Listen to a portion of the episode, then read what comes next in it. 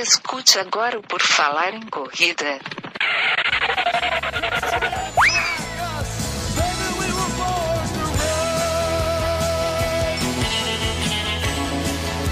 Are you ready to run?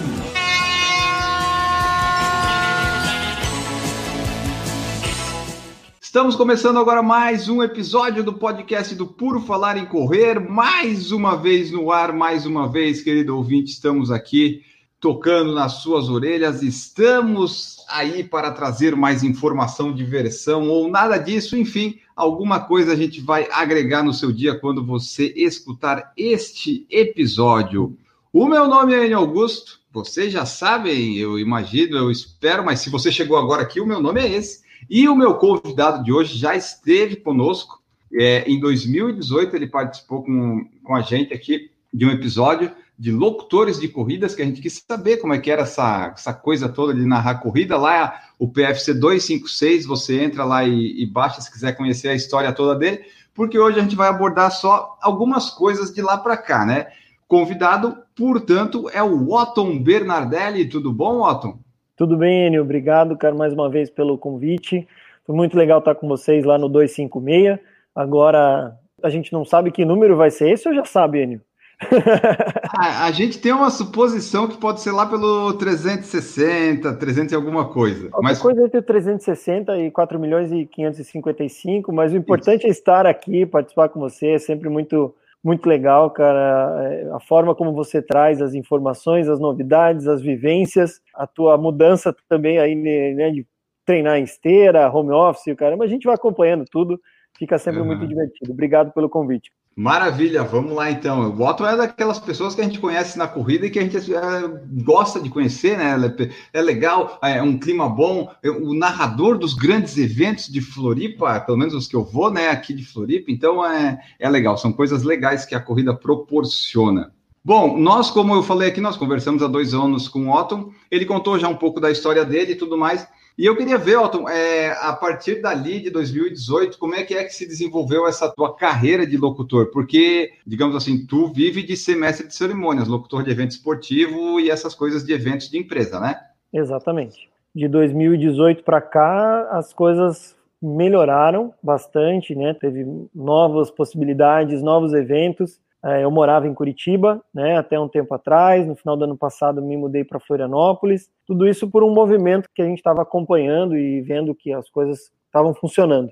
O, o principal, assim, o carro-chefe é o evento esportivo. Então, continuei nas maratonas, nas corridas. Em 2018, quando a gente conversou, já estava como locutor oficial do circuito do Ironman. Isso continua, isso acontece ainda. Estou com eles desde 2017, rodando todo o circuito brasileiro e outros eventos surgiram, como evento de. Acabei fazendo futebol, né? O Neymar criou um evento de futebol de cinco, é o Neymar Juniors 5, né? Que é patrocinado Verdade. pela Red Bull.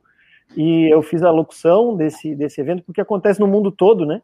E tem as seletivas em, em, vários países do mundo, e aí os campeões nacionais vêm para o Brasil, lá para Praia Grande, no Instituto Neymar Júnior, para fazer a grande final, né? Ou para conhecer os campeões mundiais. E aí eu fui chamado para ser um dos locutores, né? Éramos em dois locutores para fazer essa locução dos jogos, a condução do evento também, porque era muita gente de muitos lugares do país todo. Então eu acabei saindo da corrida de rua para o futebol em inglês ainda. Então pensa no, no, desafio, foi muito legal. E o corporativo, que é algo que eu sempre fiz, né? Até antes da corrida, na verdade, eu já trabalhava como mestre de cerimônia, apresentador de eventos corporativos. Ele teve bastante oscilação, porque antes a gente teve algumas crises econômicas e eventos, e essas áreas trabalhavam muito para as empresas, público interno, comunicação interna, RH, e isso eles acabam enxugando um pouco. Deu uma diminuída, os eventos esportivos tomaram conta né, de, um, de, um, de um momento muito grande, e depois voltaram a acontecer.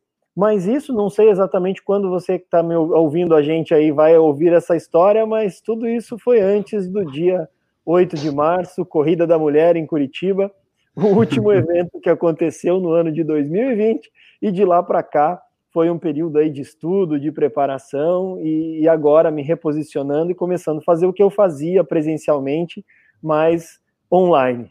Ah, pois é, né? Veio o, o Covid, veio a, o coronavírus. A, é legal, às vezes, a pessoa ver assim, pô, tem que se reinventar, tem mais opções, mas não tão de repente assim, né, Otton? Tu tá fazendo uma coisa, de repente muda tudo, é, dá uma, uma mudança é, drástica. E, e, como você falou, né, Enio, a minha atividade principal, meu ganha-pão, meu dia a dia é evento. Eu trabalho exclusivamente com eventos. Então, quando veio a parada, foi uma pancada, porque aí foi tudo.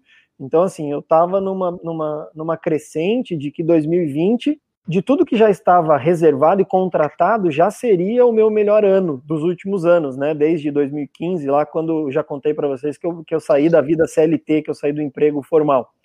Então, 2020 já era para ser o melhor ano de todos e, e ainda havia novas possibilidades. Mas isso mudou completamente, né? Então, ah, pô, gosto de mudança? Gosto, sem dúvida nenhuma. Troquei carreira CLT, virei empreendedor, tive empresa, vendi empresa, abri outra, enfim, mudei de evento, mudei de cidade, não tem problema, mas, como você falou, abruptamente, assim, de uma vez, chegar e, e ter que mudar tudo complicou e demorou um pouquinho. Infelizmente, demorou um pouquinho, mas vamos em frente, é o que tem para hoje, como diz o ditado. E assim, eu queria ver contigo, tu falou que 2020 estava sendo um ano bom. É, em 2019, assim, por exemplo, tu trabalhou quase todo fim de semana. Como é que era a tua agenda? A tua agenda numa normalidade? No esportivo, são torno de 40 finais de semana, dos 51 ou 52, né, que tem no ano. Então, com o esportivo, eram em torno de 40 finais de semana. E aí, durante a semana, vinha ali uma média a cada 15 ou 20 dias, tinha um evento corporativo, né? Eles são, para mim, eles são um pouco mais esporádicos, até porque quando eu precisei, eu me posicionei muito forte no esporte. Mas aí para esse ano já estava para já estava estourando esses essas marcas aí. Eu ia ter muito mais evento corporativo na, na agenda, já estava pintando e o esportivo já estava para bater aí 42. Então a coisa estava crescendo de uma maneira bem legal. Ah, sim, ah, 42 das 52 semanas sobram 10, tu ainda teria umas dois meses de férias, vamos dizer assim, né? Não tá ruim? Tudo quebrado, né? Mas a, a, o meu estilo de vida, a minha profissão é legal por isso, assim, porque eu trabalhei final de semana, tá, tá, mas às vezes, ó, durante a semana, uma terça e uma quarta, terça, quarta e quinta, tá livre, eu não tenho nenhum evento, não tenho nenhuma entrega de roteiro, não tenho nenhuma, né, porque eu também tra sempre trabalhei com, na parte da, da, produção, escrevendo roteiro, escrevendo narrativa de evento, produzindo, criando algumas coisas nesse sentido, e também para o esportivo. Então, quando eu não tinha essas entregas, eu podia é, me dar né, essa possibilidade de ter um, um, final de semana ou uma micro férias aí dentro de cada mês, assim. Mas quando a gente é empreendedor e autônomo, quando está em férias, não está recebendo. Então, férias são relativas, né? Esse é o problema, né? E assim, esses eventos que tu fez ano passado e que tu ia fazer esse ano, o, a maioria deles é o que? Aqui pelo Sul, Floripa, Curitiba? Como é que é a tua distribuição de narração de eventos aí pelo Brasil? A maioria dos eventos que eu faço é no sul, sem dúvida nenhuma, distribuídos aí entre Paraná e Santa Catarina. Né? Curitiba e Florianópolis são as duas cidades que têm mais eventos. Sempre foi a minha rotina pular de uma cidade para outra. Mas eu faço evento em São Paulo, faço evento no Rio de Janeiro, faço evento em Fortaleza, no Ceará, faço evento em, em Maceió, em Alagoas. Tinha possibilidade de, de outros estados aí pintando, Rio Grande do Sul, outras coisas que estavam em negociação. Então eu costumo viajar bastante. Já viajei mais assim quando eu fazia, principalmente quando eu trabalhava com a Coca-Cola. Não sei se pode falar a marca, Enio, desculpa, mas pode. não. Coca-Cola eu gosto. Fala de uma grande indústria do refrigerante. é, eu aí eu viajava muito assim, porque daí era, eram praticamente todos os estados brasileiros, né? Eu já tenho na minha conta ali, se não falhou nada, 16 estados brasileiros mais o Distrito Federal, em que eu já fiz evento ou que eu costumo ir regularmente assim. Então, tipo, região sul, sudeste, centro-oeste, tu já marcou todas. Pelo menos sul e sudeste, acredito que sim, né? Ou Espírito sim. Santo ainda não? Sim, Foi já, já estive no Espírito Santo também, não com esportivo, com corporativo, mas já estive lá também. Tá, legal. Sul, e sudeste, centro-oeste, foi, foi tudo.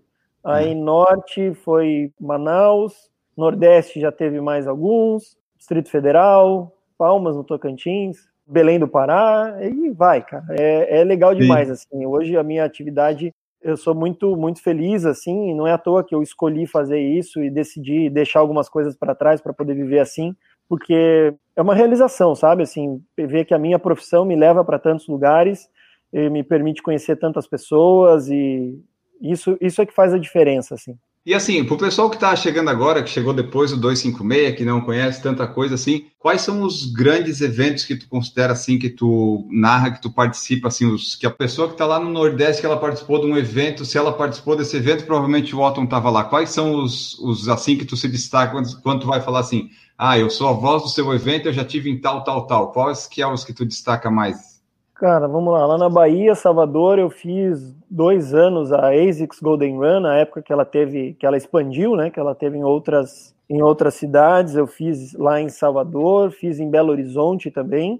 As provas da ASICS sempre foram bem fortes, assim, né? Bem posicionadas. Foi um período legal. No circuito do Ironman em Maceió, em Alagoas, Fortaleza, no Ceará, lá no Nordeste que mais que eu vou me lembrar? Eu, eu, estive, trabalhei, não como locutor, mas trabalhei na meia maratona de revezamento de Belém do Pará, que é o, o SESC lá que realiza. Foi uma experiência bem legal. que mais? Nossa, é bastante coisa assim, a gente tem que ir puxando aqui pela memória. As maratonas sempre são especiais, né, Enio? Uhum. Acho que quando a gente consegue ser a voz de uma maratona, isso é muito marcante, assim. Então, Florianópolis e Curitiba sempre vão estar num destaque assim das coisas que eu fiz porque consegui ser a voz das maratonas dessas cidades. As pessoas às vezes me perguntam, né? A gente está sempre tão junto nos eventos, aí me perguntam: "Ó, oh, tu está sabendo? Vai acontecer? Não vai acontecer?" Nesse momento, a gente como fornecedora, a gente acaba não participando desse tipo de discussão mais estratégica, né? Então, quando me perguntam, eu sou muito sincero em dizer, realmente eu não sei, eu torço para que aconteça, eu torço para que a gente tenha condição de fazer, mas por enquanto é só a torcida mesmo, né? Não sei se, se vai acontecer. É, fiz já é, circuito das estações em, em, no Rio de Janeiro, foi uma prova bem marcante, assim, porque era o circuito das estações inverno, estava um calor absurdo, 30 e poucos graus, e muita gente, né, cara? As provas de 5 e 10 quilômetros lá tem um público muito grande, então foi, foi bem especial, era meio que logo no começo da carreira, assim, então também foi interessante. O Gabriel Lima perguntou aqui no YouTube que ele está acompanhando qual foi a narração que tu mais gostou, ou que tu mais se emocionou no aspecto esportivo e no corporativo? No esportivo eu acho que deve ter bastante, né? Talvez tu não lembre tantas, quer dizer, é tantas que talvez seja difícil lembrar, não sei. Mas no corporativo tem essa coisa de emoção, porque corporativo parece uma coisa tão fria.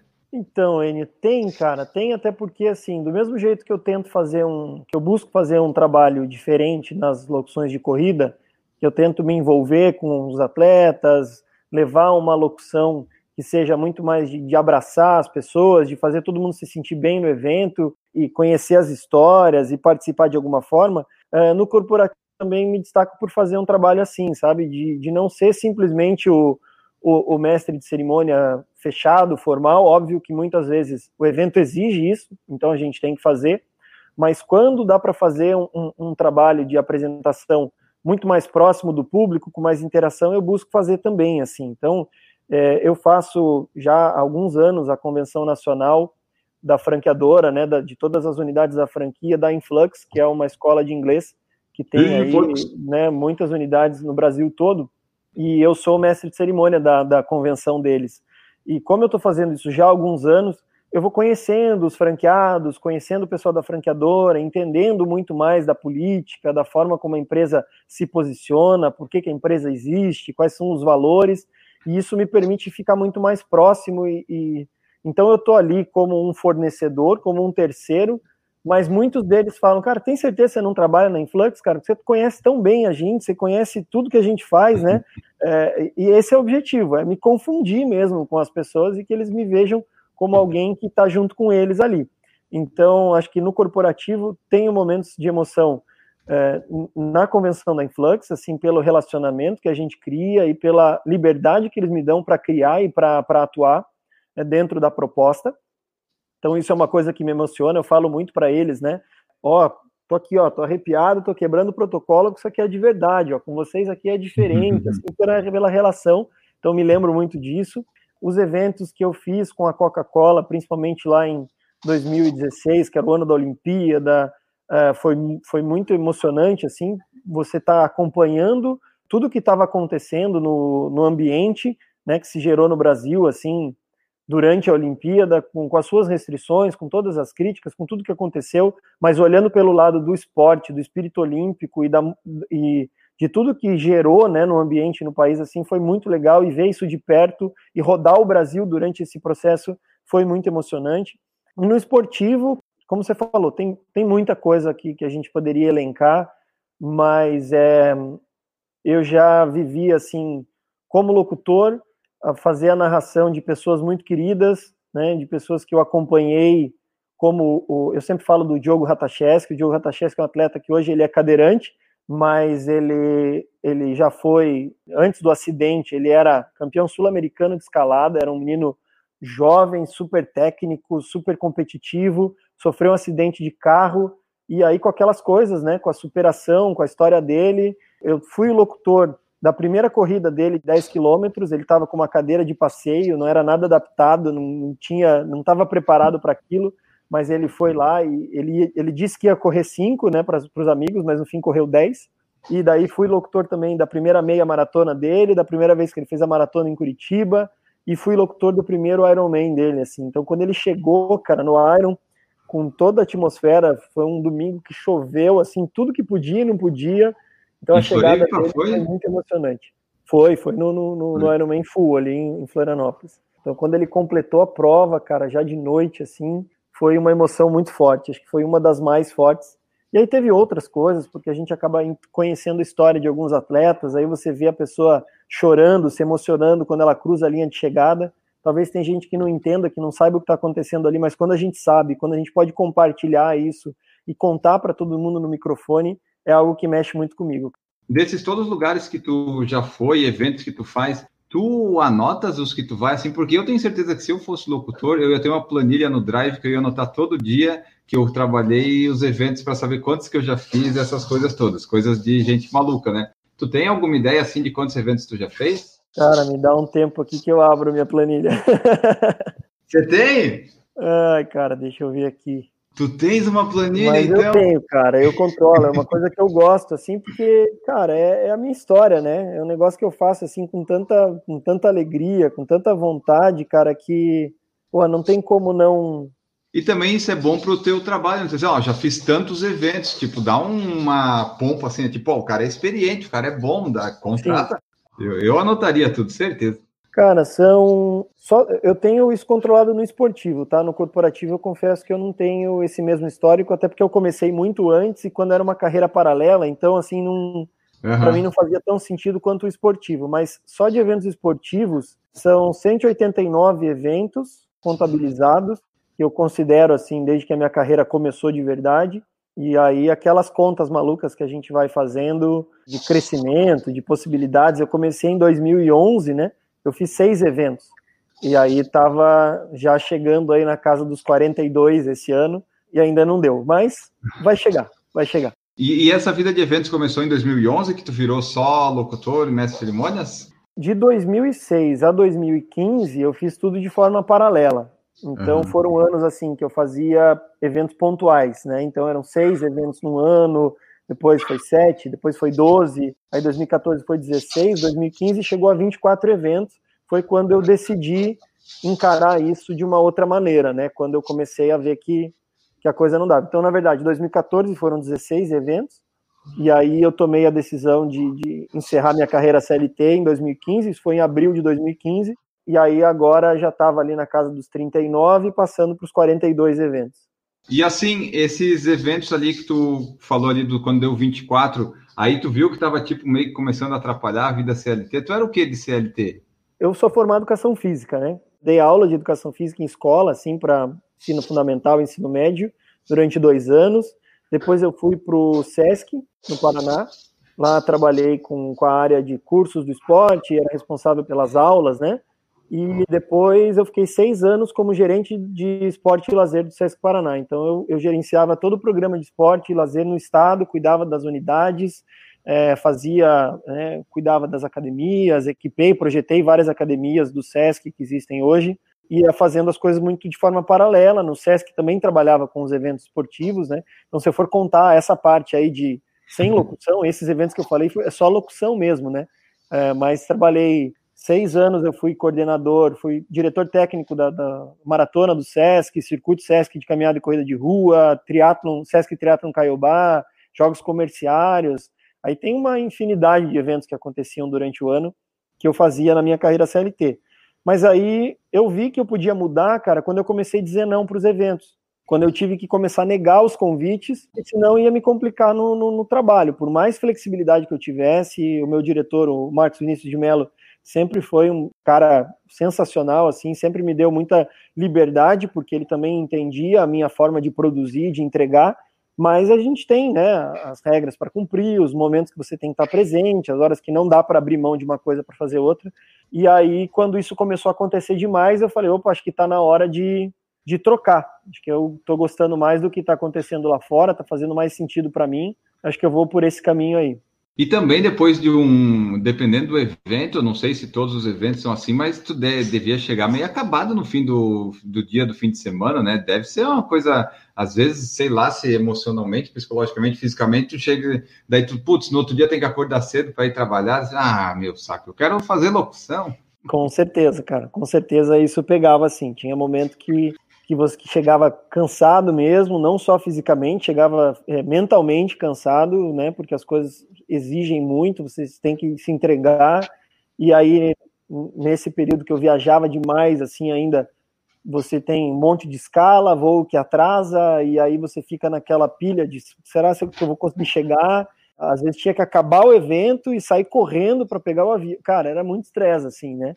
Agora não, agora eu posso terminar o evento no domingo, e se eu não tiver um voo disponível, né, que me leve para casa numa boa no próprio domingo, eu vou na segunda-feira de manhã embora tenho mais qualidade de vida e mais qualidade profissional também, porque eu consigo me preservar, consigo eu hoje que cuido da minha agenda, eu que decido para onde eu vou, para onde eu não quero ir ou para onde não vai dar, enfim. Essa liberdade é o lado bom dessa vida de empreendedor, autônomo, enfim, de cuidar da própria agenda. Mas também tem todos os outros riscos, né, que uhum. acontecem e situações como essa, por exemplo, que a gente está aqui sem poder cumprir a agenda, sem poder fazer os eventos, isso dá um, uma quebra gigante na parte de faturamento, na parte do, dos compromissos. Os eventos eles já são sazonais. Eu consegui hoje entender a, a minha vida é, financeira, então eu já consigo entender os prazos que eu tenho que receber, eu já sei quando as coisas vão entrar. Até o fato de ter uma planilha com os eventos e cuidar é justamente para poder olhar para isso, né? Saber Sim. que que eu vou fazer o evento em março, vou receber às vezes em junho. Então eu preciso entender esse processo, né? A gente trabalhando com empresas e eu sou uma empresa, né? Então hoje eu tenho que dar é, fazer nota fiscal e entrar nos processos de pagamento das empresas. E à medida que as coisas vão apertando, os prazos vão mudando e eu preciso aprender como lidar com isso, né? Então já estamos aí por falar em correr, visão empreendedora financeira, hein, Enio? Eu acho muito legal isso. E eu até ia te perguntar, quando te contratam, é tipo, só paga depois? Não tem tipo 50% antes ou um pouco antes? É tudo é negociável? Como é que é isso? Porque, assim, tu vai narrar um negócio em março, você recebe em junho, mas seus boletos vencem todo mês. É, não, são, é, são, são contratos diferentes. O corporativo, o que, que acontece? Ele, eu, geralmente eu sou contratado por uma agência que tem a conta da empresa que é o cliente Sim. de fato. Então, existe um processo, a empresa, lá, a grande indústria ou a grande marca, tem o seu prazo de pagamento. Então, ela geralmente faz um processo de compra e paga em 60 dias. Então, a agência vai receber aquele trabalho em 60 dias e eu sou fornecedor da agência, não do cliente. Então, aí tem um prazo da própria uhum. agência. Então, quando eu faço, a maioria dos corporativos tem essa dinâmica e é natural. Então, a gente tem que aprender mesmo a lidar com ela, Sim. porque eu vou receber depois. O que eu costumo negociar e fazer é assim: se eu tiver despesa de viagem, hospedagem, alimentação, todas essas coisas entram num outro centro de custo e eu peço isso adiantado para poder ah, chegar tu não no lugar. paga para ir para os lugares, né? Tipo, hospedagem, viagem. Não, se a pessoa quer te contratar, ela tem que arcar com isso, né? Isso, eu já, eu já faço um contrato dessa forma. Eu cobro o cachê separado dessas outras despesas e, preferencialmente, a empresa que está me contratando faz toda essa logística, me passa as passagens, o hotel que eu vou ficar, o transfer, essas coisas. Quando eu tenho que arcar tudo isso, aí eu entro numa negociação, como você falou. Ah, você quer deixar comigo essa responsabilidade? Então custa tanto e eu preciso uhum. desse valor antecipado para poder fazer a logística. Porque a, grandes empresas têm um caixa, um fluxo de caixa bem diferente, né? Eu, presa, não, não consigo ter um fluxo de caixa para ir comprando passagem e agilizando essas coisas. Tem gente que paga antecipado, né? Faz o sinal. Tem gente que faz o pagamento na semana do evento. Tem contratante que termina o evento e o cara já me paga. Tem gente que faz transferência. Tem gente que exige a nota fiscal e faz todo o processo. Vai muito da, da, da empresa, da pessoa que está fazendo, das condições. Como eu estou posicionado no mercado de uma forma que eu consigo fazer eventos com as mesmas empresas, os mesmos contratantes, ano após ano, uhum. né? Então já Sim. entra uma questão de, de, confiança, de entendimento e de possibilidade de equilibrar essas negociações. Quando você não conhece ou quando a pessoa não me conhece, né, recebeu uma indicação, eu apresentei um orçamento e o cara aprovou, aí tudo fica mais burocrático, né? E aí a gente uhum. tem que estar uhum. preparado para lidar com essa sazonalidade aí dos eventos, da realização e dos pagamentos. O pessoal varia pagamento, tipo, tem gente que te paga assim dinheiro, ó, toma aqui, pá, tipo assim, o pessoal não tá na tecnologia de transferência, essas coisas. Tem um pouco de tudo, cara. Tem Você um tem maquininha de, de, cartão? Tenho, tenho. Uhum mas não precisei usar ela para os eventos. Uhum. A gente tinha uma máquina de cartão para uma outra empresa antes, que eu e minha esposa a gente tinha, mas ela está aposentada, ela está guardadinha. Eu, eu, geralmente faço hoje, faço boleto, ou a própria processo da nota fiscal, já vai lá os dados da conta da empresa e é tudo eletrônico. Mas você, como atleta, sabe bem que você experiencia grandes eventos mas você também experiencia de vez em quando aquele evento local, que é uma iniciativa bem pontual, uma coisa menor, assim, e às vezes sai tudo de uma maneira mais informal, tudo meio na hora. Acontece, às vezes, do cara falar assim, ó, oh, eu vou te pagar na hora, tá? Ah, tá bom, de repente esse, eu entendo que esse pagar na hora é fazer um depósito no dia, não, mas daí o cara vai, tira o cachê do, do, do bolso e uhum. entrega, acontece. Mas assim, esses agora, tipo, atualmente, tu, tu não vai muito nesses eventos, de repente pode ser uma coisa não tão boa, né? Que tu já tem um nome estabelecido, tu vai nos eventos mais legalzinho, né? Tu não vai nesses assim, fim de mundo, ou pagando é, bem, como... nós vamos. Não, acho que não é nem a questão do, do pagando bem é, nesse caso, assim, ó. Como que eu penso a minha agenda hoje, né? Até então, não sei mais como uhum. eu vou pensar a minha agenda. Mas sempre o movimento começou. Então, assim, em outubro de 2019, eu já começo a negociar os eventos de 2020 Sim. e a minha, aí eu tenho lá as prioridades, né? Os, os, os, eventos que eu já faço anualmente, que eu tenho contrato, que são legais e que tem uma boa relação com a empresa, esses eventos eles já têm uma, uma prioridade assim nas datas de renovar. São as empresas que te procuram ou é tu que procura ela em alguns casos? Tem tipo tu manda assim teu portfólio para diversas agências, essas coisas? Tem, tem esse movimento também, assim, acho que já foi o tempo em que dava para esperar os contatos e as coisas aconteciam naturalmente, até porque tinha menos, tinha menos locutores, menos pessoas que uhum. faziam uhum. o que eu faço, hoje já tem mais. Para você ter uma ideia, depois a gente pode falar um pouco mais sobre isso, mas eu procurei locutores no Brasil todo aí quando começou essa pandemia e consegui fazer uma pesquisa com 64 pessoas, 64 locutores responderam a pesquisa, alguns Nossa. não responderam e alguns eu não encontrei, eu só fiquei sabendo que existiam depois. Então tem bastante gente fazendo isso hoje de diversas formas, em várias modalidades. E então com bastante gente no mercado, com restrições aí de tem gente que tem orçamento para te levar, tem gente que prefere pegar o locutor local. Então uhum. tudo isso vai mudando. Então, se eu só esperar hoje as pessoas me procurarem porque já me conhecem, porque o meu trabalho é legal, eu posso ficar meio de fora, posso demorar para entrar em contato. Então, eu passei também a fazer esse, essa venda ativa, né, que a gente fala, de preparar meu portfólio, mandar, ficar pesquisando eventos, sempre com um olhar assim mais ético do sentido, cara, qual é esse evento? Quem é o locutor desse evento? Eu não vou lá ficar cutucando para furar, né? Aí, se a pessoa me procurar, entra num processo, se falar que é uma concorrência de preço, alguma coisa, a concorrência no mercado é livre, mas eu evito ficar batendo na porta de quem já tem um locutor estabelecido. Mas nesse meio todo aí de ficar olhando assim, dando essas prioridades, os eventos que eu já faço, os eventos que eu quero fazer, onde eu quero estar, né? É, eventos grandes que eu ainda não entrei, sempre tem uma, como você falou, né? Ah, se você tem 42 eventos, você tem 10 finais de semana aí que ainda dá para fazer alguma coisa. E às vezes é nessa hora que aparece algum projeto legal ou alguém que, que vem com uma proposta diferente de fazer um evento menor, local, mas com uma proposta legal. Às vezes eu, eu me dou o direito de participar de, de, de eventos diferentes assim também. É, uhum. Nem sempre volto, nem sempre dá certo, nem sempre é legal a experiência, mas, mas eu tô lá. Quando, quando tem a oportunidade, quando eu sinto que vale a pena, assim, eu, eu vou, mesmo que não seja um evento uhum. conhecido ou coisa assim. Tá, e já que tu falou dessa situação, é, claro que obviamente tu não precisa falar, é, não, não vai falar o nome. Qual foi a tua pior experiência assim de locução de, de evento? Uma coisa que deu tudo errado?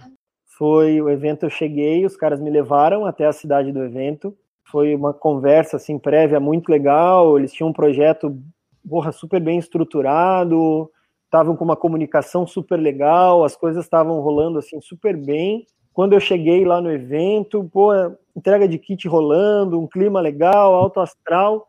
Aí eu chamei para o cara, falei, ah, e aí, como é que tá a estrutura, né, para a gente fazer o, o, evento amanhã, tal, tal. Daí ele, ah, vem aqui para você ver. Aí ele me levou numa sala, cara, aí tinha uma caixa de som com rodinha e um microfone com um metro de fio, assim, ligado naquela caixa. E ele falou assim, ó, a gente leva isso aqui amanhã para lá, liga numa tomada e aí para você fazer a locução. Daí eu, cara, desculpa, mas você vai fazer um evento para 500 atletas com uma estrutura com mais de um lugar, então tinha transição, era um triatlo, né? Então tinha a largada da natação, tinha a praça de transição, tinha a chegada, e, e, esse é o som que você alugou? Sim, cara, esse é o som. Não, mas fica tranquilo que, que vai dar boa. Eu fiquei, cara, uhum. desculpa, não vai dar boa. Não tem como. Falei, a caixa não tem nem bateria para ficar em qualquer lugar, ela vai depender de uma tomada. Cara, foi um fiasco, assim. Eu nunca me senti tão mal, assim, na, né, profissionalmente falando.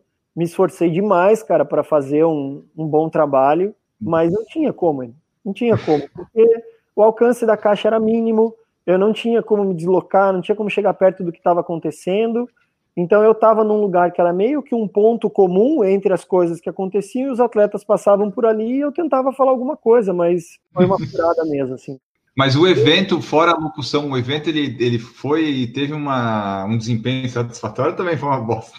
Não, cara, eles tinham. Aí, é, quando a coisa é para dar errado, dá errado, né? Sim. Eles tinham autorização para usar um determinado espaço e na noite anterior, tipo sábado à noite, um cara entrou em contato dizendo que não ia mais liberar o acesso porque tinha uma questão jurídica lá que ele não ia que ele não ia peitar, e aí falou, ó, não vai poder passar por aqui, tiveram que mudar o percurso do evento, tiveram que mudar a estrutura de lugar, é, o evento quebrou, não, não aconteceu nunca mais, assim, na verdade foi bem difícil. Tinha tudo para dar certo pelo planejamento, pela estrutura que eles apresentaram, pelo visual, pela comunicação, os atletas compraram a ideia, mas a execução não deu certo. E aí, é, esse é o jogo, né? Às vezes a gente está nessa, assim.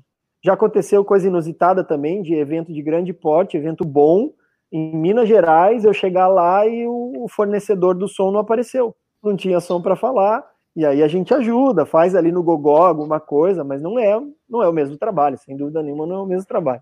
E assim, quando vai nesses eventos, provavelmente tu já deve ter isso, não sei se é em contrato ou depende da empresa, tipo, tu já sabe mais ou menos o equipamento, o que que tu precisas, né? Quando tu vai ser contratado essas coisas, tu fala para a empresa, tá no contrato, como é que é? Porque tu sabe que uma caixinha de som dessa não vai dar. Tu sabe que precisa de um microfone aqui, sei lá, eu sem fio, algo aqui. Como é, é que é essa do equipamento? Hoje, quando, quando eu vou fazer um contrato com novas empresas, com empresas que eu não trabalhei ainda, ou com eventos novos, coisa que vai começar do zero, eu pergunto, né? Ah, qual que é o equipamento de som que você está pensando? Como é que você pensou na tua estrutura? Falei, você vai ter microfone sem fio, vai ter alcance na chegada, largada, né? Largada e chegada são pontos diferentes, é ponto comum, tem som separado para arena. Eu faço umas perguntas para quem está me contratando, até para sentir de que forma ele está se preparando e se a coisa vai vai acontecer ou se eu posso alertar antes, né? Não preciso chegar lá para dizer, cara, isso aí não dá, né? Então eu uhum. tento me posicionar mais num, num, num movimento de ajudar, de alertar o cara para ele já pensar se ele está olhando para essa estrutura dessa maneira ou não, mas nessa relação profissional está bem claro que eu dependo do equipamento de som, né? Quando o equipamento de som não funciona ou coisa assim, a gente tenta ajudar da melhor maneira, mas não, não posso me responsabilizar. Já participei de um evento que o cara falou: Ó, oh, então tem o equipamento de som ali, daí você monta, você opera a mesa. Não. Virou DJ. Não, né? Eu falei, não, tem que ter um técnico, tem que... eu sei falar no microfone, eu até entendo um pouco hoje de equipamento de som pelo tempo que eu estou trabalhando, conversando com as pessoas que fazem isso. Mas jamais vou me apresentar como um técnico ou como alguém que pode montar e equipar o som e ser locutor ao mesmo tempo. Isso é inviável, né? E para fechar essa parte aí de, de finanças e tal, que eu tenho cruzado, e assim, se tu já levou algum calote, e se quando alguém foi te pagar, assim, ah, eu não tenho dinheiro, pode ser, sei lá, essa caixa de cerveja, uns negócios assim. Produto, coisa assim, ninguém nunca me ofereceu, não, cara. Mas o calote já levei sim. Graças a Deus foi só um, mas não teve jeito. E teve uma situação que o cara falou assim, cara, ó, o resultado do evento não foi nem perto do que a gente esperava, eu não vou conseguir te pagar de uma vez. Posso parcelar? Aí eu recebi parcelado. É, acontece, mas para mim, assim como eu tenho uma boa relação com as empresas, eu prezo muito por Sim. essa forma como eu trato as coisas, não, não tive maiores prejuízos, não. Mas já tive que ficar cobrando, já tive que, que insistir. Mas, mas isso mais no começo, né, Otto? No começo que tem que ainda tem que tá mapeando o mercado, tá vendo as empresas, daí tem que ir mais atrás. Depois tu já tem essa relação, é mais tranquilo, né? É, já tem gente que você evita, né? Tem gente que você fala assim, cara, não, não vou nem deixar espaço aqui para não, não passar por isso de novo, né? Então a gente vai, vai aprendendo com esses erros também, né? Eu acho que tanto na vida de atleta quanto na vida profissional a gente aprende muito com os erros. A gente planeja as coisas, a gente faz, vê o que aconteceu para melhorar depois, né? Então nessas relações comerciais também eu aprendi com isso como formalizar as coisas, como me posicionar, com quem que eu quero trabalhar, com quem que eu não quero trabalhar tem coisas super legais assim, cara, que você olhando de fora, você fala, nossa, eu quero estar tá ali. E aí, às vezes, você chega lá e fala, putz, hum. não era tudo isso, né? Não sei se eu quero estar tá ali de novo. Então, de uma maneira equilibrada, eu tento fazer uma estratégia aí para me posicionar dessa forma, para trabalhar com quem me valoriza, com quem eu entendo que, que é profissional também e que vai permitir fazer um bom trabalho.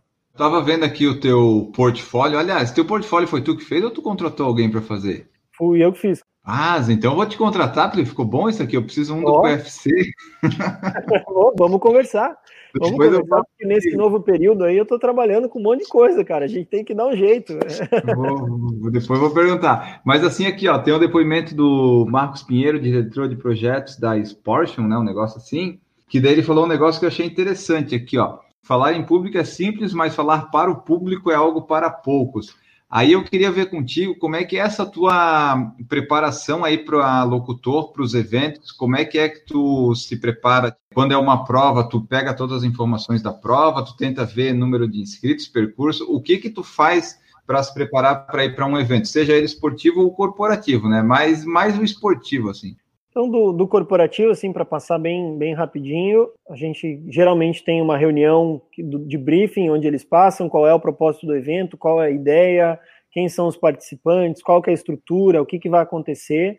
Aí depois tem, ou eu escrevo, ou eu recebo escrito um roteiro do evento, de tudo que vai acontecer. Geralmente tem um ensaio, né? E aí, durante todo esse processo, vem a preparação para o evento, mas eu sempre faço uma pesquisa de quem é o cliente, que tipo de serviço ou produto ele vende ou produz, é, quem são, como são, qual é a, a, cultura da empresa, como que ela se posiciona. Tudo que eu consegui de informação nas conversas ou nas pesquisas me ajuda a estar bem preparado para reagir na hora de fazer o evento, porque é tudo ao vivo, é tudo na hora, então você precisa estar preparado para improvisar. Uh, na corrida, eu busco o histórico da corrida, saber quando aconteceu, quem que venceu, se o organizador sabe qual é a melhor marca, quais são fatos curiosos, quais são os grandes nomes, quando é evento que tem profissional, quem está participando, qual é a história desses caras. Eu faço uma pesquisa de resultados anteriores, dos nomes, experiência deles. E às vezes eles te passam isso, né? Também. Às vezes passam. Tem algumas organizações que têm um bom trabalho de, de de mídia, assim, então eles já fazem os releases, né, contam a história da prova, quem são as pessoas que estão lá, e aí você precisa ler isso tudo de maneira prévia. Muitas organizações hoje já passam, criam um roteiro e passam, né, para a corrida. Algumas ainda não têm essa prática, mas aí eu tento filtrar as informações e pôr dentro do meu próprio roteiro. Assistir vídeo dos anos anteriores, principalmente quando é um evento que eu ainda não fiz, então eu busco ver como é que é a comunicação do evento, o que, que acontece, qual que é a experiência dos atletas. Quando eu posso, eu participo do evento, né? Ou de um evento similar, enfim, ou numa outra cidade que eu não vou trabalhar. É, tá mais, cada vez mais raro, né? Conseguir, mas quando eu posso, eu participo do, de alguma forma do, do evento para poder entender e ter repertório para falar na hora, né? Porque muito é do que está acontecendo na hora mas muito é de entender todo o contexto do evento. Então, essa, esse estudo, essa conversa com o organizador, com quem está envolvido, ela é fundamental. E são várias horas falando, né? Tipo, umas 5, 6 horas, pelo menos, por evento, não? É, por aí. Nos eventos de 5 e 10 quilômetros, eu acho que dá aí 4, 5 horas de evento. Quando você parte já para eventos maiores, meio maratona, maratona, a maratona em si já tem 6 horas de regulamento, né? Então, contando com largada de elite, que tem horário separado, e às vezes tem uma largada em onda, então isso já pode se, se estender para 7 horas. Só que tem o pré-evento e tem o pós-evento. Então, quando é maratona e ainda tem premiação por faixa etária, aí, cara, são chega a dar 10 horas assim de, de evento, de, né? Lógico, não falando o tempo todo, mas falando a maior parte do tempo.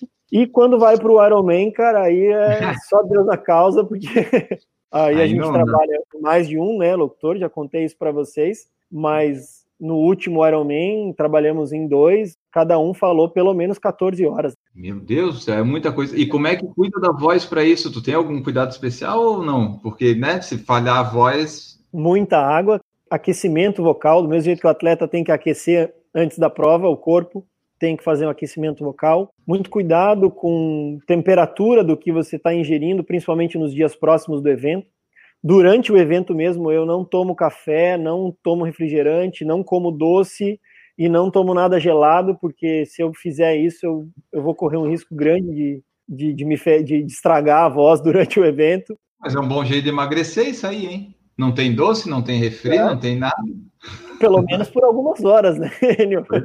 Aliás, quero dizer que, inspirado no teu post que você falava lá, os dias que você estava sem doce, é, ah. em casa nós fizemos também, cara. Eu, minha esposa e minha filha fizemos 30 dias, zero açúcar em casa, cara. Foi bem legal, hein? Falar pra legal você. Isso, foi legal.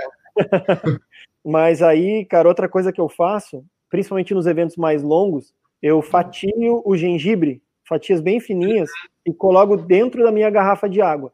Então ele ah. vai soltando, né, as propriedades do gengibre ali naquela água que eu vou tomando e eu vou abastecendo a minha garrafinha e às vezes, dependendo, né, do tamanho do evento, eu troco o gengibre que está ali, mas é uma coisa que me ajuda, assim. Já vi opiniões de que o gengibre não é bom porque ele é meio que anestésico, né? Então uhum. pode ser que ele mascare alguma coisa e force demais mas para mim eu não, eu não vejo como efeito anestésico, assim, eu sinto que aquilo me deixa, pode ser até um efeito placebo, mas funciona, eu faço isso durante o evento para me sentir melhor, mas é muita água, nada melhor uhum. do que a água, assim, eu chego, eu tomo às vezes 3 litros de água num evento facinho, assim, porque é o tempo todo. Tu já chegou, assim, de curiosidade, se pesar antes de um evento e depois para ver se tu tá mais leve? Não, cara, trabalhando assim não, nunca fiz. Faz esse teste para ver quanto você perde de, por evento, se vale mais a pena correr ou fazer locução. Cara, se eu tivesse feito isso no 70.3, no Ironman 70.3 de Palmas, em Tocantins, ou no último de Fortaleza, cara, que além do, do da quantidade de horas, do tempo, da, do quanto a gente anda de um lado para o outro, tinha ainda a questão da temperatura, eu acho que lá eu teria desidratado e perdido um tanto, viu? Tu falou ali da preparação, então o locutor, apesar de às vezes as pessoas no evento não, às vezes, às vezes né, ele passa até meio despercebido, o coitado do Otton, né, tá lá. O locutor ele tem uma importância ali na, naquele evento para aquela situação, né? A interação que a gente faz com o público é uma das ferramentas que a locução, como comunicação do evento, a gente usa. Então, a interação ela é justamente para diferenciar quem está fazendo a locução. Um hum. locutor muito protocolar, um cara que só, só segue o script, talvez não tenha tanta habilidade de improvisação, ou não estude, não entenda tanto o meio em que ele está ali, ele não vai conseguir interagir com as pessoas de uma maneira diferente. Então, se eu não fizesse isso, a gente não se conheceria, a gente não estaria aqui batendo papo durante alguns anos aí de corrida, quando a gente não está né, aqui gravando um podcast entre 2018 e 2020, a gente está trocando mensagem no WhatsApp, a gente se encontra nos eventos, a gente se vê. Então, isso é uma das ferramentas para deixar o trabalho diferente. Mas o locutor, num evento esportivo, de, de forma geral, ele está ali como um condutor de uma programação condutor de uma sequência de coisas que tem que acontecer, e quando a gente está em galera, quando a gente está em milhares de pessoas, fica difícil você fazer isso sem uma voz que tenha essa técnica e essa possibilidade de conduzir. Então, a partir do momento que você chega numa arena de um evento Aonde estão as coisas? O que, que eu tenho que fazer primeiro? Qual é o tempo que eu tenho para me preparar? Aonde que fica cada área? Quem é atleta experiente ou corre quase todo final de semana, chega de olho fechado e faz tudo que tem que fazer. Sabe onde eu guardo volume, sabe procurar um banheiro, sabe encontrar, tirar dúvida, já identifica o pórtico.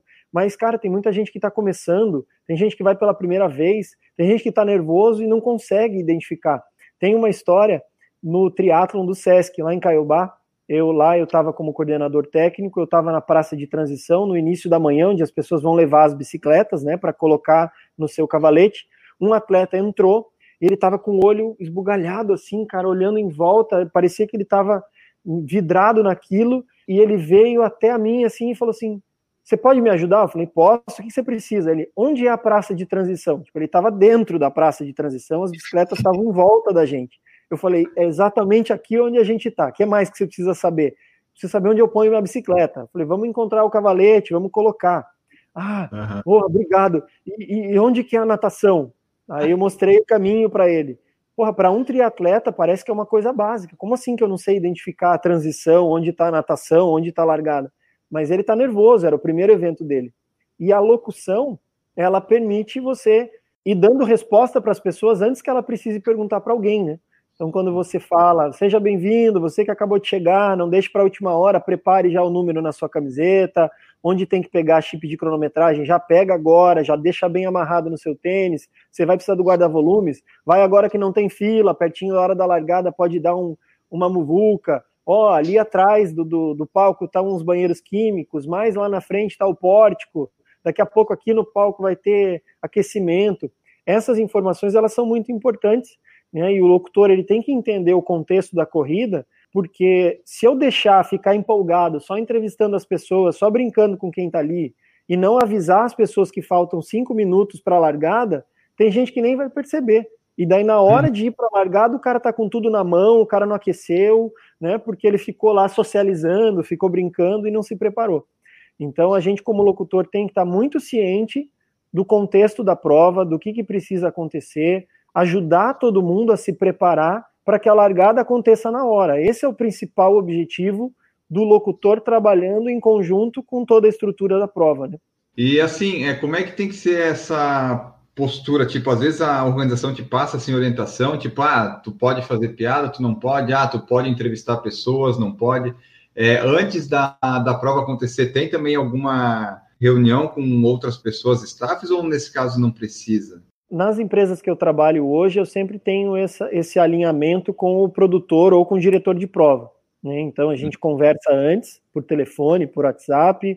É, lógico que tem provas que seguem o mesmo padrão, quando você está trabalhando com a mesma empresa, uh, dificilmente vai mudar uma orientação como essa, por exemplo. Pode fazer piada, pode interagir, pode entrevistar ou não, mas quando tem, eles avisam, ó, oh, diferente das outras provas, essa não pode, né? Uhum. Mas eu já fui na confiança, já fui no que eu estou acostumado a fazer e não era para ter feito. Então agora eu não deixo mais escapar. Eu pergunto, né?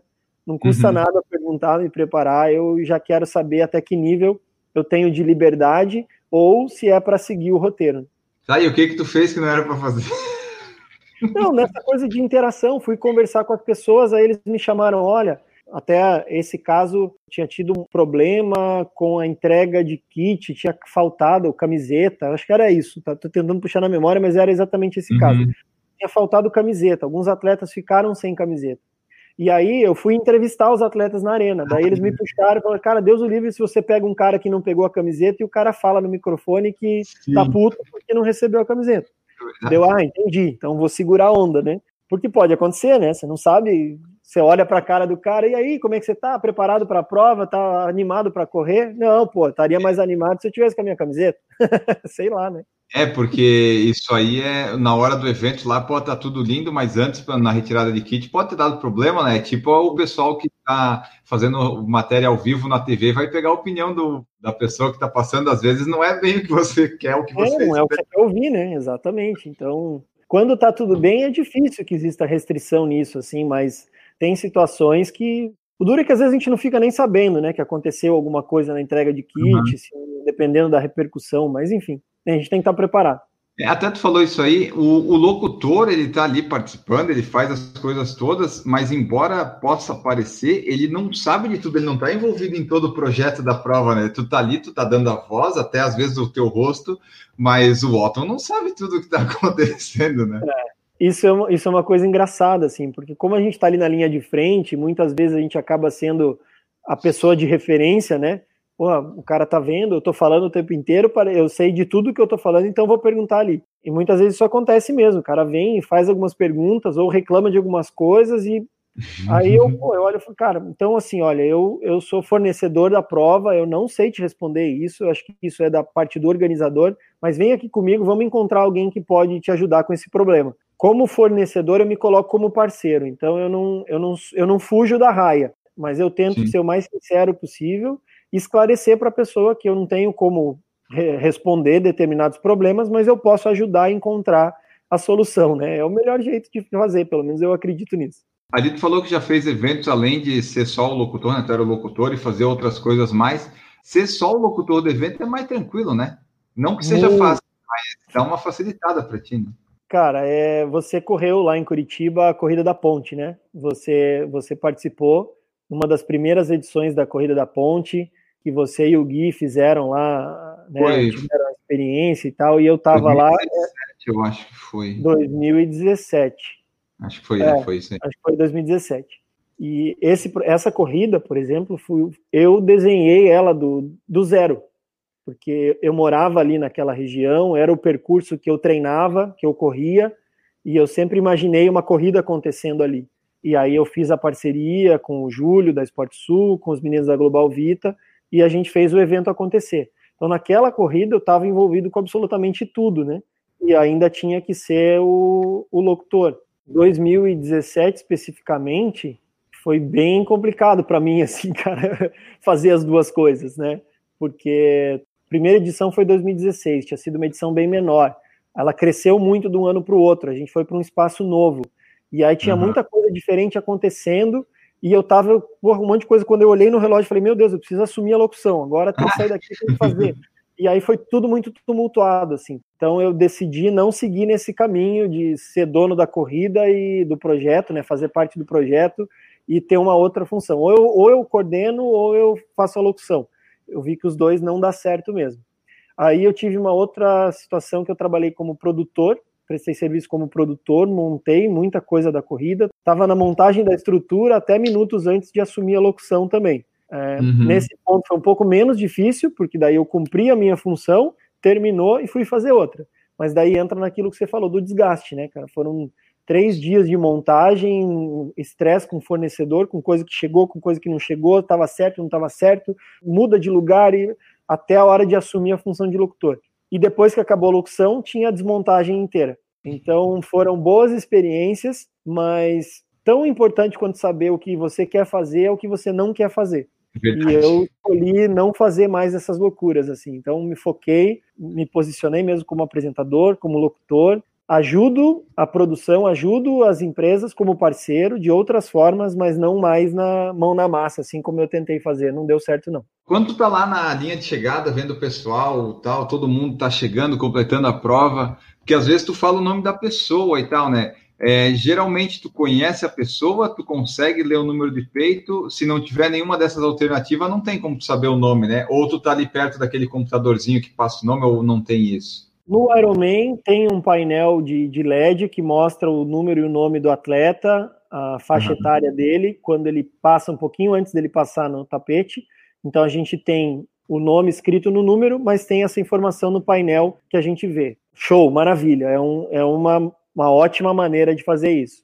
Numa maratona aqui em Florianópolis, se eu não me engano, no passado, o pessoal da cronometragem colocou num monitor de computador os nomes de quem ia passando. Só que ou eu ficava lá perto da galera como eu gosto, né? Ali olhando uhum. no olho do atleta, cumprimentando, dando os parabéns, ou eu ficava dentro da tenda falando os nomes. Como a maratona é um evento muito longo, eles falaram: Ó, oh, tu vai, vai dando uma revezada nisso, fica um pouco lá, depois vem, fala o nome um pouco daqui, até porque dá um, um descanso físico, né? E, uhum. e, fui fazendo assim. Geralmente é só no nome do, do número de peito. E aí Sim. eu sempre falo para os meus amigos da cronometragem: não esqueçam do amiguinho locutor, Pô, a gente precisa de um contraste, a gente precisa conseguir ler o nome. Às vezes vem muito pequeno, às vezes vem numa fonte que é linda, a arte do número, mas não dá para ler, né? Lógico, não é o objetivo do número, mas quando tem, dá para ler. E aí vem uma experiência que eu não vou esquecer tão cedo, que eu estava ah. fazendo a locução né, ali na chegada e falando o nome de todo mundo, assim. E aí vem uma senhorinha e bate no meu ombro, assim. Como você conhece tanta gente, meu filho? Eu falei, ô, oh, minha querida, obrigado, mas é eu, eu tô lendo o nome da maioria. Eu conheço bastante gente, mas a maioria aqui eu tô lendo. Mas você tá lendo o nome aonde? Falei, nesse papel, ó, que tem aqui na camiseta, tem o um número e tem o um nome. Daí ela fez assim com óculos dela. Nossa, nem com óculos, nem sem óculos. Parabéns que seu olho tá muito bom. É, tem isso também, né? é, um, é, um, é um desafio, é um exercício legal.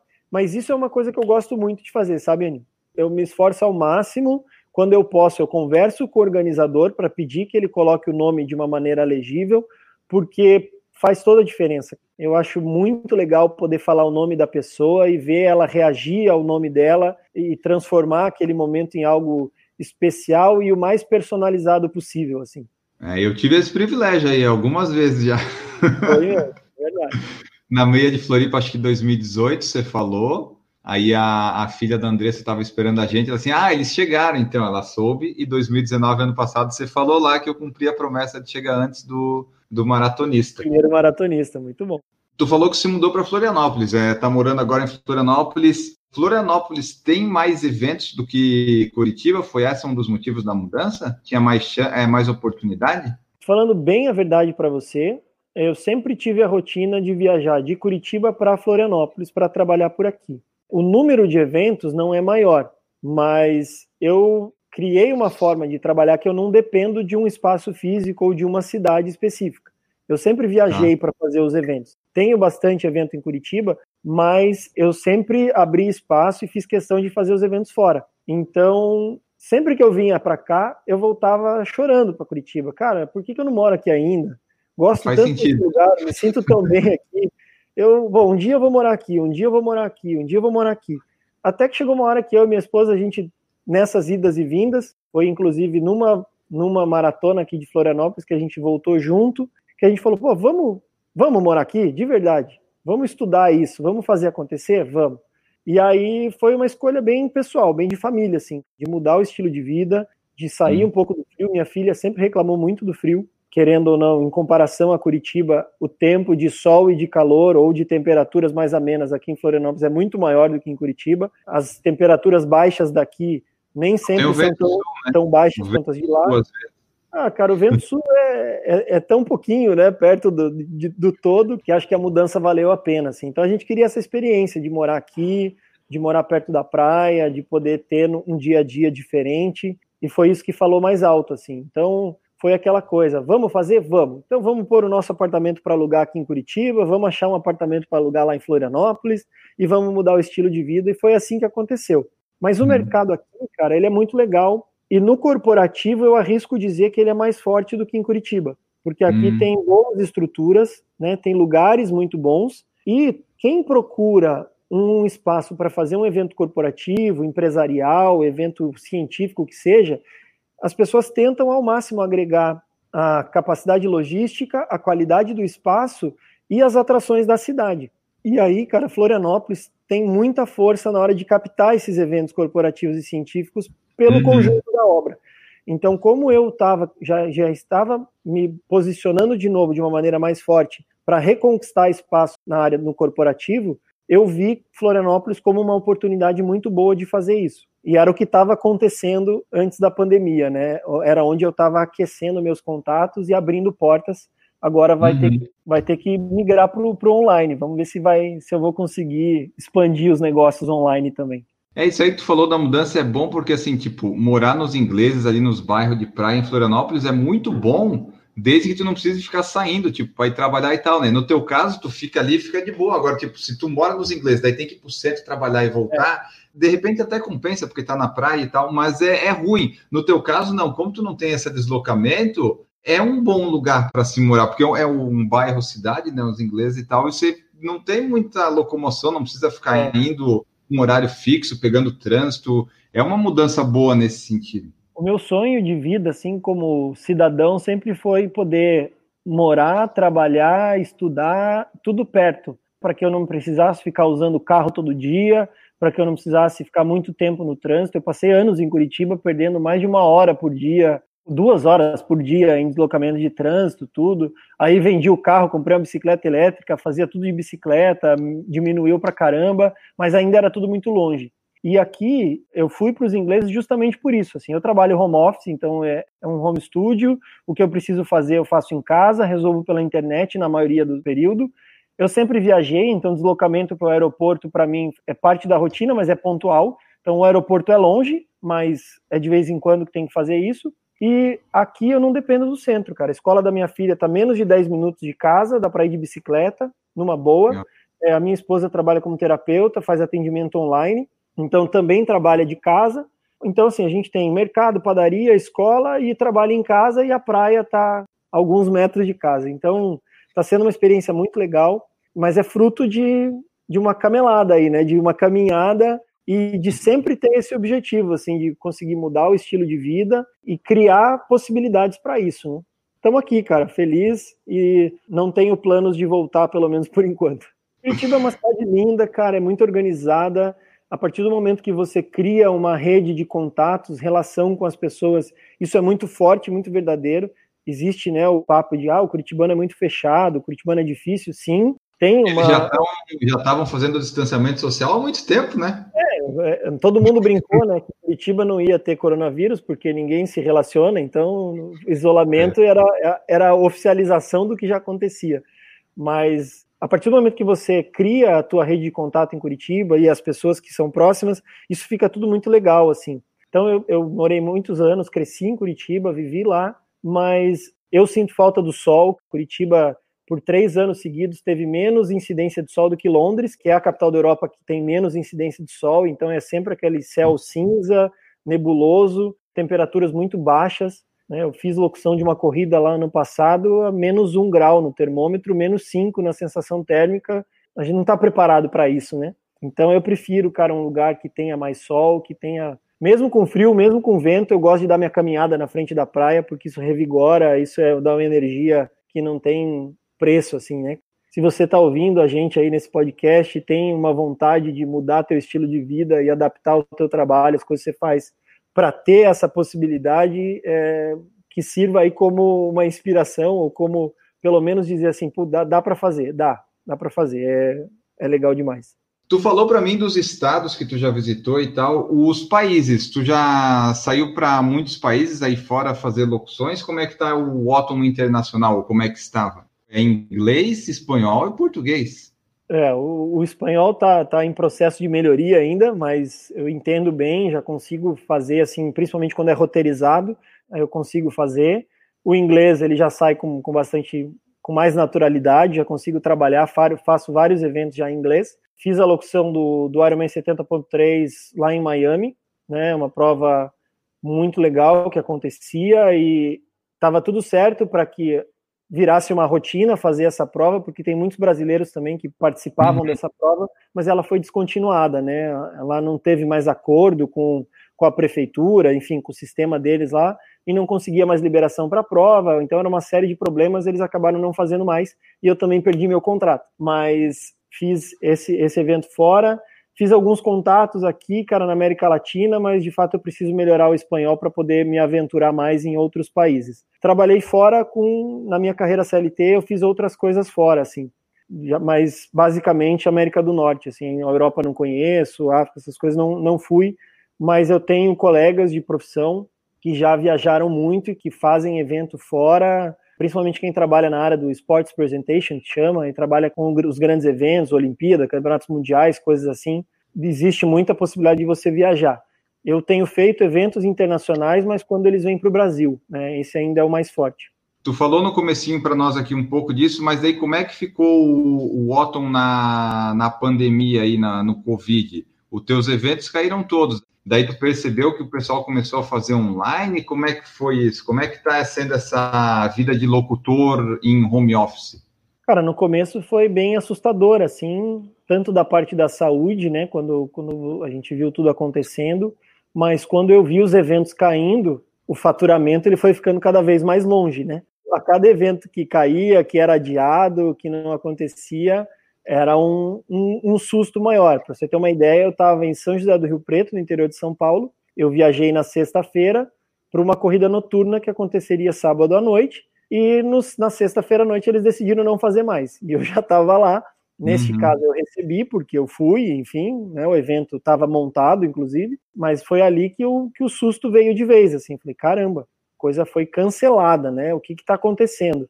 E aí nisso o telefone tocando e mais coisas vindo à tona, ó, vai sair tal evento, ó, vai sair decreto em tal prefeitura, e mesmo em Floripa eu já estava em contato com o pessoal, eles, ó, acho que não vai ter corrida esse final de semana, acabou uhum. tendo ainda, né, no final de semana lá de 14 e 15, ou 13 e 14, acho que era 13 e 14 de março, acabou rolando ainda uma corrida aqui, mas depois disso não teve mais nada. Então, nesse primeiro momento, eu fiquei assim, cara, quando será que isso volta? E ainda existia uma quase romântica esperança de que as coisas voltassem meio rápido, né? Mas o tempo foi passando, grandes eventos foram sendo cancelados. Cada vez que uma major é, era cancelada ou adiada, me dava mais certeza de que ia demorar muito para voltar as coisas por aqui. E aí eu comecei, como eu te falei, né? Reuni vários locutores, fui conversando com as pessoas para entender como que eles estavam olhando para isso, o que, que eles também estavam sabendo. A gente foi entendendo que o mercado do evento esportivo ia demorar muito para voltar. Aí entrei numa comunidade de, de, profissionais da área de eventos aqui de Florianópolis, que hoje é uma comunidade virtual, né? então ela acontece no Brasil todo, mas a gente foi vendo que os eventos, de forma geral, seriam os últimos da fila. Aí começou a acender um alerta de que, cara, não posso esperar os eventos voltarem, né? Eu vou ter que me posicionar de alguma forma. Foi aí que eu comecei a olhar menos para o esportivo e mais para o corporativo, porque o, a velocidade da transição do presencial para o online no corporativo foi muito maior. Então, hoje já tem grandes iniciativas, grandes eventos acontecendo com experiência, com interação entre os participantes, com grandes plataformas reunindo muitas pessoas, discutindo palestras com perguntas em tempo real, das mais diversas formas.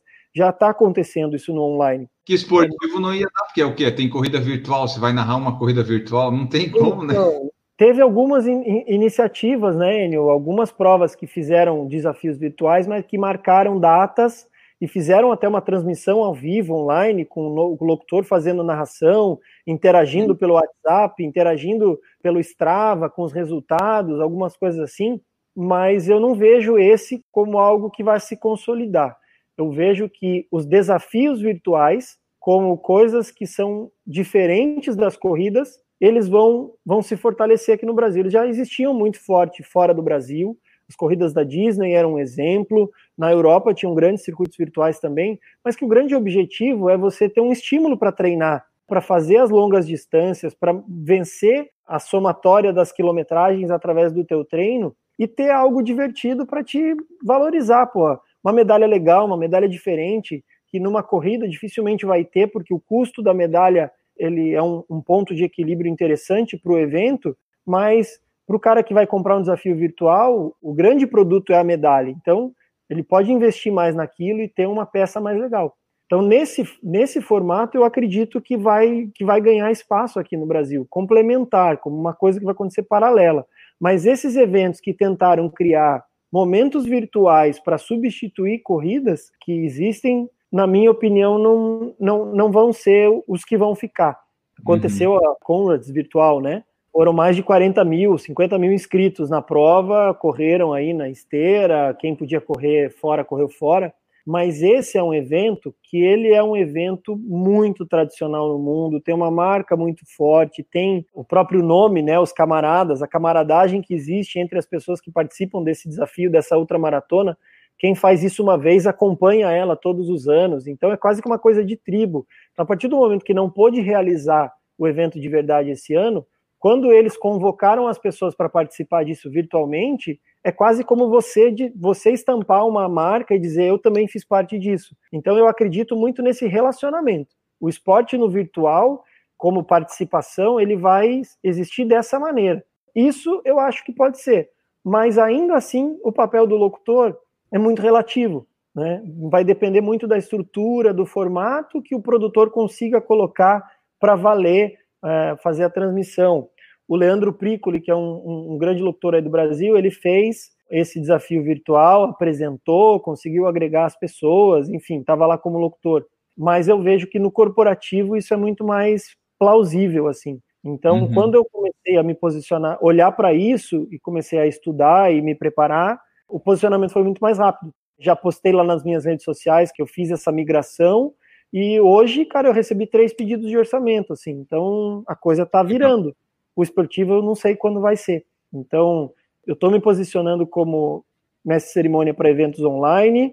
Comecei a trabalhar com essa questão de, de, de, rede social, estratégia de marca pessoal, porque formei em educação física, mas depois eu fiz marketing, trabalhei, fiz marketing e empreendedorismo como formações complementares. Estou resgatando esses conhecimentos, a minha experiência como CLT, lá como gestor, para poder me posicionar em alguns lugares onde eu não explorava mais mas é uma maneira de, de, de manter a vida acontecendo aí no, durante esse processo. É porque evento esportivo, show, essas coisas, né? A gente sabe que vai ser a última coisa que eles vão, vão liberar, vai ser isso, né? E que bom que tu tinha essa alternativa do corporativo, porque realmente as empresas elas continuam fazendo os eventos, essas coisas, né?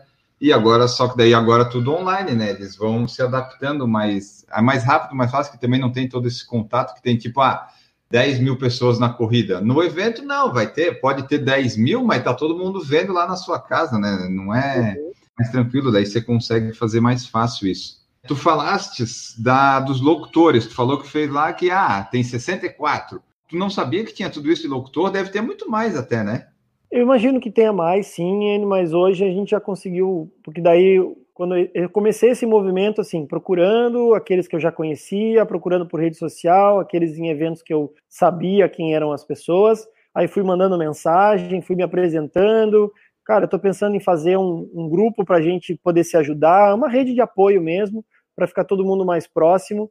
E isso foi crescendo, aí um foi puxando o outro, né? O pessoal vai trazendo aí os, os, os outros locutores. Então, imagino que a gente tem uma boa amostragem hoje do que existe no Brasil, mas sei lá, pode chegar aí talvez a 80, ou pode ter gente que não se considera locutor e acaba fazendo isso pontualmente, fazendo como um bico e tal. Mas tem muita gente que está trabalhando com isso.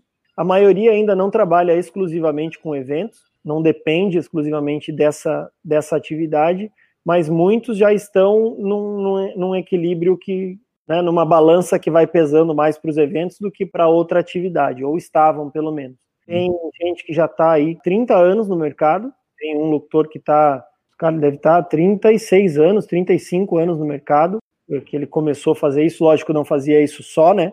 Mas desde de toda essa vida ele está fazendo esse negócio. Tem gente que começou esse ano, fez um único evento e parou. Tem um pouquinho de tudo, assim. 80% hoje já é uma empresa constituída, seja MEI ou seja microempresário, é, empreendedor individual mas ainda tem gente que só trabalha informal, como freela.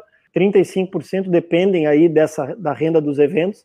Então tem uhum. bastante gente que está tendo que achar o que fazer agora porque perdeu toda toda a sua renda. E até uma coisa assim, né? A gente como grupo, como pessoas que passam a se apoiar, a gente começa a entender quem está com mais dificuldade, quem está melhor, quem pode ajudar quem, como dá para se reposicionar. Então, o que a gente começou a fazer a gente está compartilhando experiências para ajudar as pessoas a se aprimorarem, ajudar as pessoas a conhecerem outra coisa. Então tem uma a Malu Pontes, é uma locutora, trabalha com evento esportivo, mas ela o principal dela é locução publicitária comercial. São esses offs uhum. de comercial, vídeo institucional, coisas assim. Então ela se dispôs, cara, gratuitamente, ela deu um workshop para quem quisesse desse grupo de locutores para aprender a trabalhar com a voz online seja uhum. para fazer dublagem, seja para fazer um, um, comercial, seja para fazer um audiobook, seja um podcast. Ela, porra, ela deu o tempo dela, o conhecimento dela, a estrutura que ela tem para quem quisesse aprender e conseguir aí buscar trabalhos pela internet, né? A gente está se ajudando dessa maneira. Tem muita gente boa nesse mercado, muita gente que está abalado assim porque não consegue vislumbrar o que vai acontecer daqui para frente, não sabe se vai poder continuar. É um, uma a, toda a cadeia, né? Eu estou falando do locutor aqui porque é a minha realidade, mas os fotógrafos, os staffs, é, os produtores, tá, todo mundo foi impactado com isso, né? É, isso aí. A gente falou com o Christian da Foco Radical na, no último episódio, também teve isso, dos fotógrafos, né? Que é uma parte Com o organizador a gente não falou ainda, mas obviamente a gente já falou em outros podcasts entre nós. Que o organizador não consegue, daí o staff não, o fornecedor, vai todo mundo, né? Até a ponta lá. Grande. Todo mundo sofrendo com isso. O Otton locutor, ele corre também? Ele faz algum exercício físico? Como é que é a, a rotina física do Otton? Ele vai correr algum dia, algum evento, ou e narrar ao mesmo tempo? Ou vai correr algum evento? Agora que veio para Floripa, tá mais fácil se exercitar? Como é que é? Correr e narrar o evento ao mesmo tempo, cara, é, foi até engraçado que eu participei de uma live lá do pessoal da Global Vita, e aí eles fizeram a brincadeira, né? Ah, entra lá no nosso perfil e comenta na última foto é, escreve lá no comentário, canela seca. Só quem está na live vai saber o que isso significa. Era a palavra secreta para fazer o sorteio. Aí eles uhum. fazem, né? Hoje faz sorteio eletrônico lá, o sorteador, e eu fui sorteado para fazer o desafio virtual da, da série de corridas de 21 quilômetros, de meia maratona que eles criaram. E eu estou conversando com eles porque a nossa ideia é criar algumas formas de interagir com as pessoas, não ao vivo, né? Mas que o atleta que está inscrito no desafio virtual receba alguns incentivos, assim, eu tenha contato com algumas coisas. Então pode ser que eu seja corredor e receba a minha própria locução como parte do processo, mas esse é um, um, um extra aí que a gente está tentando bolar. Agora, eu nunca fiz isso, mas o William, que é meu parceiro de locução no Iron, ele já fez em algumas provas de mountain bike que ele faz a locução, ele fazia a locução da largada, daí ele saía depois, terminava o percurso e vinha para fazer a premiação que é um organizador, uma prova menor, o organizador é amigo, é, é mais um outro clima, então ele fez. Mas quando a gente está na pegada para valer, eu acho que isso seria meio utópico, assim, poder fazer algo parecido. Eu já fui atleta, cara, de, de rendimento, quando era mais novo, final da época de colégio, início de faculdade, treinava em dois períodos, fazia, né, fazia atletismo, então era salto em distância, salto triplo, e os revezamentos, 4x100 4x400, que eu gostava muito de correr competi muito, treinei para valer, me machuquei, aí diminui muito a intensidade. Participei de várias corridas, gostava muito, tenho bastante medalhinha guardada lá em casa.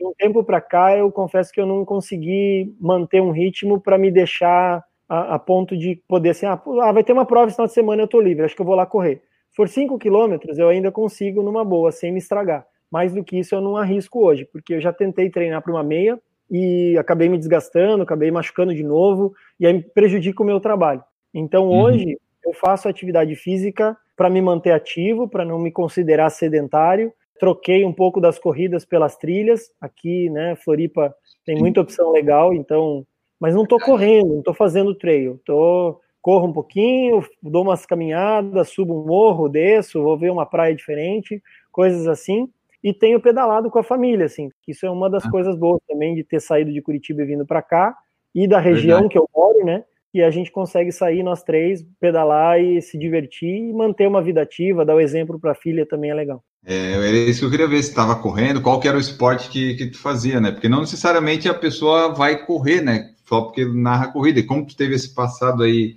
mais de alto rendimento, até às vezes é dá uma cansada, né? Tipo, putz, eu vou machucar de novo, deixa eu pedalar aqui. A parte do compromisso, assim, sério, com o treino, fazer tudo que precisa ser feito para chegar em determinado nível, eu já passei por ela. Hoje uhum. eu, eu, tentei voltar a treinar mais sério, mas eu não consegui, assim, não, não me fez bem. Então hoje eu sou muito mais desencanado. Eu faço as minhas caminhadas, as minhas corridas e pedalo alternando isso, quando dá mais vontade eu faço um, eu faço outro, e, uhum. e, tento manter um estilo de vida ativo, mas não, não me considero mais um atleta como eu já fui, porque hoje dói mais do que dá prazer. Mas eu tenho, tenho bons exemplos aí, cara, de locutores, corredores de verdade, assim, que o cara reserva a agenda dele, datas para poder correr, para participar de eventos de verdade. Isso eu acho muito legal. Hoje eu não faço isso assim de uma hora para outra, mas quando eu sei que eu vou ter um, um, uma agenda livre no final de semana e tem uma corrida na cidade que eu tô, eu gosto de participar para sentir o clima. Isso me ajuda Sim. na hora de ser locutor, mas não é mais a minha prioridade. Bom, pessoal, então essa foi nossa conversa com o Otton Bernardelli, o Otton Locutor, a voz do seu evento. Hashtag a voz do seu evento, né? É, abordamos mais assuntos, acho que da outra vez, algumas coisinhas a mais, outras iguais, mas daí é bom que daí a gente dá uma refrescada. E esperamos que vocês tenham gostado. Vocês mandem seus feedbacks aí do que, que vocês acharam, mandem suas mensagens, suas perguntas, marca a gente lá no Instagram. Enfim, manda aí tudo que você quiser para nós a respeito desse episódio ou sugestões para os próximos. Você fica sempre muito à vontade para participar conosco. Antes de ir embora, lembrar sempre das formas que você tem de apoiar o Por Falar em Correr, se assim desejar. Estamos no PicPay, no Padrim, no Apoia-se, no Anchor, enfim. Onde você quiser, você pode nos apoiar a partir de um real. E também você pode apoiar daquele outro jeito, que é gratuito para você, mas para nós depois pode até render alguma coisa, que é você compartilhar o podcast com seus amigos, indicar, ó, oh, tem esse episódio legal aqui, ouve, e vai fazendo assim. Hoje eu coloquei uma pergunta no Instagram, lá aquelas caixinhas, e o rapaz colocou como explicar um ouvinte que não corre, mas nunca perdeu um episódio. Eu não sei, mas eu espero que apareçam mais desses tipos, sabe? Ouvintes, né? Precisamos de ouvintes, então vocês vão compartilhando aí se vocês gostar ou não. Essa é uma forma também de ajudar. O ouvinte que eu falei aqui é o Mark Bierast. Ele é o nosso ouvinte que nunca correu, mas não perde um episódio. Boa. Então é isso, você pode ajudar a gente de várias maneiras. E agora vamos embora, vou me despedir do locutor, que vai narrar a minha décima chegada na meia de Floripa com grande pompa e elegância. Eu vou colocar uma camiseta amarela do PFC para você não me perder na chegada. Boa, aí ajuda. Muito obrigado, Alton, pela presença aqui novamente. Deixa aí teu tchau e os meios de contato para o pessoal que quiser te encontrar, conversar, contratar, enfim. Muito obrigado. Obrigado, Enio, de novo pelo convite. Obrigado sempre pela abertura que você dá assim, né, nesses contatos. A gente, quando está nos eventos, a gente acaba se apoiando em pessoas que gostam de interagir para deixar o evento mais leve. E você e o canal, enfim, sempre foram uma dessas pessoas né, que, que interagiu de forma leve, gostosa. Então você ajudou o meu trabalho a ser mais legal. Obrigado por isso, obrigado pelo convite, cara, por estar aqui hoje, por abrir esse espaço, falar tantas coisas que a gente tem que olhar para esse momento, seja lá quando você está ouvindo esse episódio do podcast, é, a gente está gravando isso durante né, um período difícil dentro da pandemia já, das coisas mudando. Então, eu sou grato também por esse momento, porque me permitiu olhar para outras coisas, me permitiu resgatar coisas diferentes da minha profissão e do meu aprendizado. E o nosso papo mesmo aqui hoje foi diferente, porque a gente teve a oportunidade de trazer novos assuntos aí, compartilhar algumas experiências, foi muito legal. Quem de vocês estiver ouvindo aí precisar de um mestre de cerimônias presencial, se quando você ouvir já puder ser feito uhum. presencialmente ou online, pode me procurar pelo Instagram, arroba Locutor. Lá eu tenho o meu link, né, o, o, link na bio, você consegue acessar meu site, que é o www.avozdoseuevento.com.br. Consegue fazer o download do meu portfólio também para você poder compartilhar e mostrar aí para as pessoas qual é o meu trabalho, o que eu faço. Tem alguns vídeos no YouTube também, pode acessar o link ali pelo Instagram para ver o Otton Locutor em ação aí, em alguns eventos que eu separei momentos ali para mostrar o trabalho e pelo WhatsApp, tanto no meu site quanto no link ali, clica, me manda mensagem, a gente vai conversando, com o maior prazer aí vou atender os ouvintes do Por Falar em Correr. Maravilha, brigadão, Otton. Vamos embora então e a frase final do podcast que eu pego no Instagram alheio. A de hoje é a seguinte: é impossível aprender sem tentar várias ideias e falhar várias vezes. Voltamos no próximo episódio. Um grande abraço para todos vocês e tchau.